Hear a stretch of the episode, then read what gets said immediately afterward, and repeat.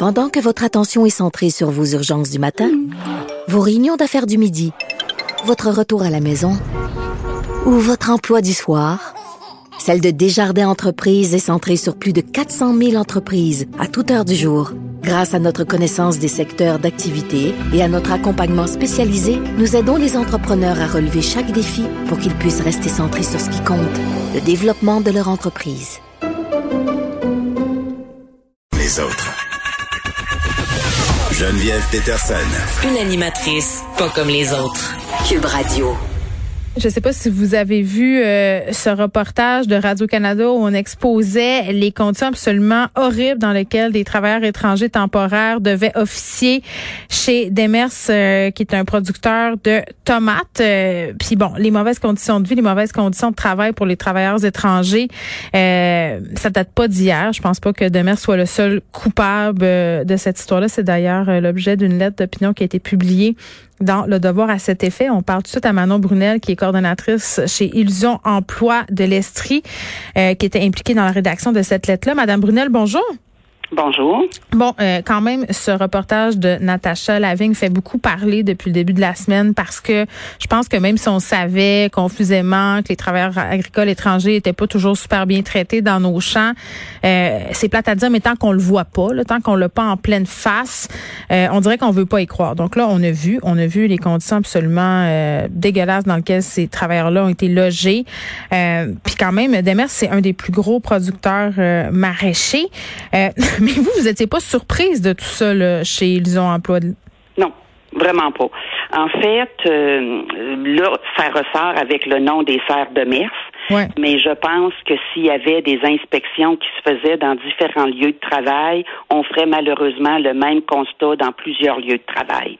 C'est un peu ce que je voulais décrier par la lettre parce que je mm. voulais que que les gens comprennent bien que cette situation-là, parce qu'on parlait à un moment donné euh, de cas isolés. J'aimerais ça vous dire que c'est un cas isolé. C'est pas, pas vrai. C'est pas vrai, Madame Brunel. Écoutez, là, euh, moi, je, je viens du Saguenay-Lac-Saint-Jean. J'ai grandi à côté des agriculteurs, puis je veux nommer personne. Mais mettons qu'il y avait des travailleurs qui venaient du sud, disons ça comme ça, l'été, mm-hmm. cueillir des bleuets, couchaient sérieusement là dans des petites roulottes. C'était dégueulasse. Il y était 12 là-dedans. C'était infesté de souris. Puis ces gens-là, ils se plaignent pas parce que c'est leur seule façon d'avoir un revenu. Euh, souvent, ils envoient de l'argent à leur famille dans leur pays, puis ils ont peur que s'ils disent de quoi, ben justement, ils vont la perdre leur job, puis ils vont être réexpulsés là-bas. Ben, vous l'avez très bien résumé. En fait, ben, premièrement, il y a le, la barrière des langues. Oui. Des personnes qui parlent espagnol pour la plupart. Peut-être quelques-uns euh, baragouinent en anglais, puis pas beaucoup. Puis le français, ben, c'est presque pas du tout. Donc, ils arrivent ici avec une barrière des langues en partant. Mm. Et euh, c'est pas vrai que l'employeur va lui fournir un interprète s'ils ont besoin d'aller déposer une plainte. Là, hein, on va oublier ça. Fait ils ont la, la langue, le fait de ne pas avoir accès, parce qu'aux heures où ils travaillent, c'est rare qu'eux autres, ils vont pouvoir aller au bureau des normes du travail pour s'informer. Ils ne savent même pas que ça existe dans bien des cas, on va se le dire. Là. Ils viennent pas de pays souvent où il y en a des normes du travail, donc euh, ils sont pas au courant. Non, non. Puis ils connaissent pas nos lois à nous, parce que la législation change d'un pays à l'autre. Alors, ils ne sont pas mis au fait de ce qui peut exister ici. Euh, et ils ont, comme je vous dis, la barrière des langues. Puis vous l'avez très bien dit, la crainte d'être répatrié. Pour pour plusieurs d'entre eux, c'est leur revenu. Mhm. Il y a parmi ces gens-là, il y a des gens qui reviennent de façon récurrente, d'une année à l'autre. Ce ne sont pas juste des travailleurs pour un an. Donc, si une année, ils viennent puis qu'ils font une plainte contre l'employeur, ben, ils ont tellement peur de ne pas être appelés l'année mhm. suivante qu'ils ne feront pas la plainte. Oui, ben, ça me faisait beaucoup penser au dossier euh, sur les, les nannies tu sais, dans les maisons euh, où ces femmes-là justement sont logées, euh, il y avait toute cette question-là d'avoir peur de dénoncer barrière de la langue, des conditions d'exploitation. Euh, c'est pas seulement dans le secteur maraîcher, mais je veux pas qu'on mette tous les agriculteurs dans le même panier parce qu'il y en a qui traitent bien leurs employés. Puis je pense aussi qu'avec la pénurie de main d'œuvre qu'on connaît en ce moment, il y a plusieurs producteurs qui n'auront pas le choix si on veut d'offrir des conditions plus humaines, plus avantageuses pour attirer des gens parce que là, le truc des serres de mer, c'est plate à dire, ça va peut-être avoir réussi euh, à attirer l'attention, oui, du public, mais aussi du gouvernement. on a évoqué le fait de faire des petits audits, euh, mais de boycotter les produits des mers, c'est pas ça la solution, là? Ben, c'est parce que à ce moment-là, je pense qu'on faudrait boycotter bien des produits. Ben, c'est ça. Euh, c'est excusé par ailleurs, là. le... si, on pensait à d'autres producteurs de d'autres types de produits, peut-être qu'on n'achèterait pas grand-chose cet été sur les tablettes si on décidait de faire ça, des boycotts. c'est une manière. C'est parce que ça, ça a été spontanément évoqué parce que souvent, le boycott, c'est que ça fait mal à l'entreprise. Puis l'entreprise, c'est un peu comme une grève. Quand elle est mal pris, puis qu'elle voit qu'elle doit négocier, ben là, tout à coup, elle décide de donner du lest. Euh, moi, dans le reportage, je ne mets pas en doute là euh, nécessairement que M. Demers n'était pas au fait, mais euh, je mets quand même en doute certaines paroles que j'ai entendues quand j'ai entendu le directeur dire mm-hmm. ben, c'est peut-être culturel s'ils se plaignent pas, parce que c'est dans le culture. Ah, ça, c'est ben, des billets ratios, là. Ça, c'est, c'est, non, non, ça fonctionne pas.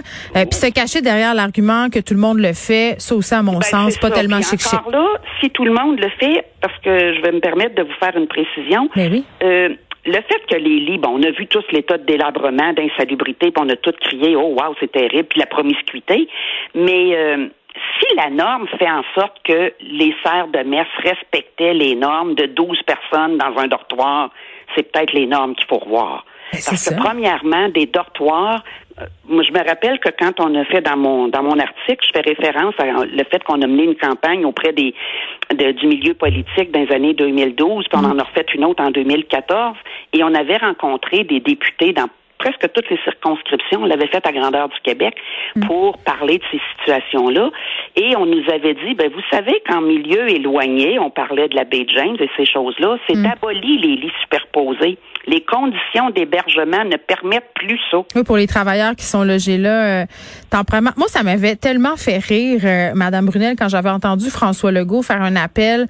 Euh, rappelez-vous, l'été passé, parce qu'on manquait de cueilleurs justement à cause des frontières, avait dit allez, allez euh, dans nos fermes et tout ça cueillir. C'est une belle expérience. J'avais tellement ri parce que je me disais, il faut pas être allé ben ben cueillir des légumes de façon professionnelle ou des fruits pour dire que c'est une belle expérience c'est pas une belle expérience, puis on n'est pas là, je, je veux pas être traité de raciste ou de ou quoi que ce soit, puis c'est pas une question de culture, c'est une question de tolérance. non, mais on n'en veut pas les, euh, Québécois, que ces jobs-là. La grosse chaleur, puis aller travailler d'un champ, ça fait pas partie tellement de leur culture. Fait ben, que non, ils iront pas facilement travailler d'un champ. Puis moi aussi l'année passée, quand j'ai entendu M. Legault dire on va donner des incitatifs, puis les jeunes vont aller d'un ben champ, je me suis dit, eh my, ou bien il est très naïf, ou bien euh, il sait pas de quoi il parle. Ben, déconnecté, là. Puis c'est pas une question de culture, c'est que c'est tellement des jobs qui ont des conditions de merde que les Québécois qui sont bien au courant de leurs droits et tout ça, ils veulent pas y aller. C'est bien simple. Puis c'est épouvantable parce que cette industrie-là repose sur l'exploitation humaine.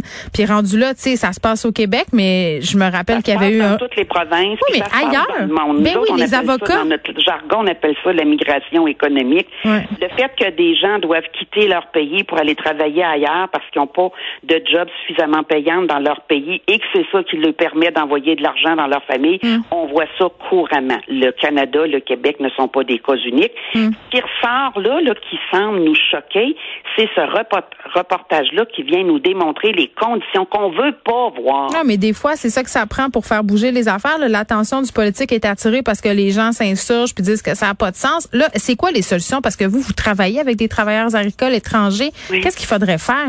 Ben, il y a plusieurs. Écoutez, quand euh, quand on avait fait notre tournée, on avait quand même fait une plateforme de 18 recommandations là. Puis on a réfléchi beaucoup à ce qu'on croyait être euh, des choses qui pouvaient améliorer grandement. Parce que nous, vous comprendrez que les gens qui sont sur le terrain, hmm. qui rencontrent des travailleurs agricoles ou qui reçoivent des plaintes de travailleurs agricoles ou des aides domestiques. Vous parliez tantôt du programme des, des nannies là. On oui, qui est un programme, euh, oui, qui est un programme qui aide à l'esclavagisme, selon moi. C'est ça. On appelait ça, nous autres, de l'esclavagisme moderne. Ben, c'est ça que c'est. Ben, on a mis de l'avant des mesures qui seraient vraiment profitables. Premièrement, là, on va parler, exemple, des Guatémaltèques là, de, récent ou autres.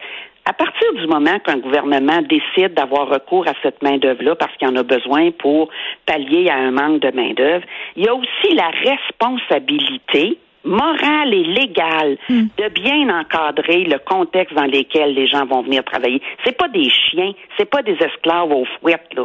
On n'en est plus là. On est en 2021. On peut pas accepter que des gens travaillent dans des conditions comme ça. Donc, il faudrait minimalement on va parler du logement. Dans le cas du logement, qu'il y ait des inspections. Puis moi, là, quand je vous parle d'une inspection, j'appelle ça une inspection spontanée. Pas l'inspection qu'on a pris rendez-vous puis qu'on a dit on va passer dans trois semaines. Puis on va passer le balai puis on va mettre des beaux. Non, c'est ça. Une inspection spontanée. Personne n'est au courant. Il y a un, un enquêteur qui débarque, qui voit l'état des lieux. Et aussi la possibilité de choisir son lieu de résidence. Il y en a qui, qui préfèrent, dans certains programmes, il y en a qui sont pas hébergés, ils sont plutôt euh, aptes à se louer des locaux ou des logements, puis c'est ce qu'ils font. Fait qu'il y ait au moins la chance de pouvoir, euh, s'ils veulent choisir. Sinon, s'ils sont absolument hébergés, que ce soit dans des bonnes conditions. Ça, ce serait une, étape déjà qui serait bien.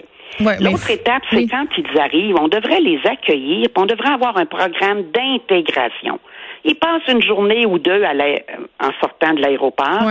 Pour être au courant de la loi ici. Oui, pendant leur quarantaine euh, obligatoire, Madame Brunel, euh, ça serait peut-être une bonne idée. Faut se laisser, mais mais là, en tout cas, moi j'espère juste que ce reportage-là va faire bouger les choses. Je pense que il y a bien du, monde qui se fermait ben, les yeux. C'était le but. Nous autres, pourquoi qu'on a voulu réagir suite au reportage, parce qu'on s'est dit le momentum est là pour encore une fois sonner l'alarme et c'est ce qu'on espère. Et on espère, on espère surtout des gestes concrets, pas des vœux pieux, des gestes concrets. Oui, puis pas des commissions puis des affaires qui sont tablettées pendant mille ans. Qui vont prendre un temps fou puis qui vont être tablettées par la suite puis qu'après ça on va dire ben on a eu un rapport, il est sur une tablette. Non, non, passez aux, aux actes maintenant. Manon Brunel, merci, qui est coordonnatrice chez Illusion Emploi de l'Estrie.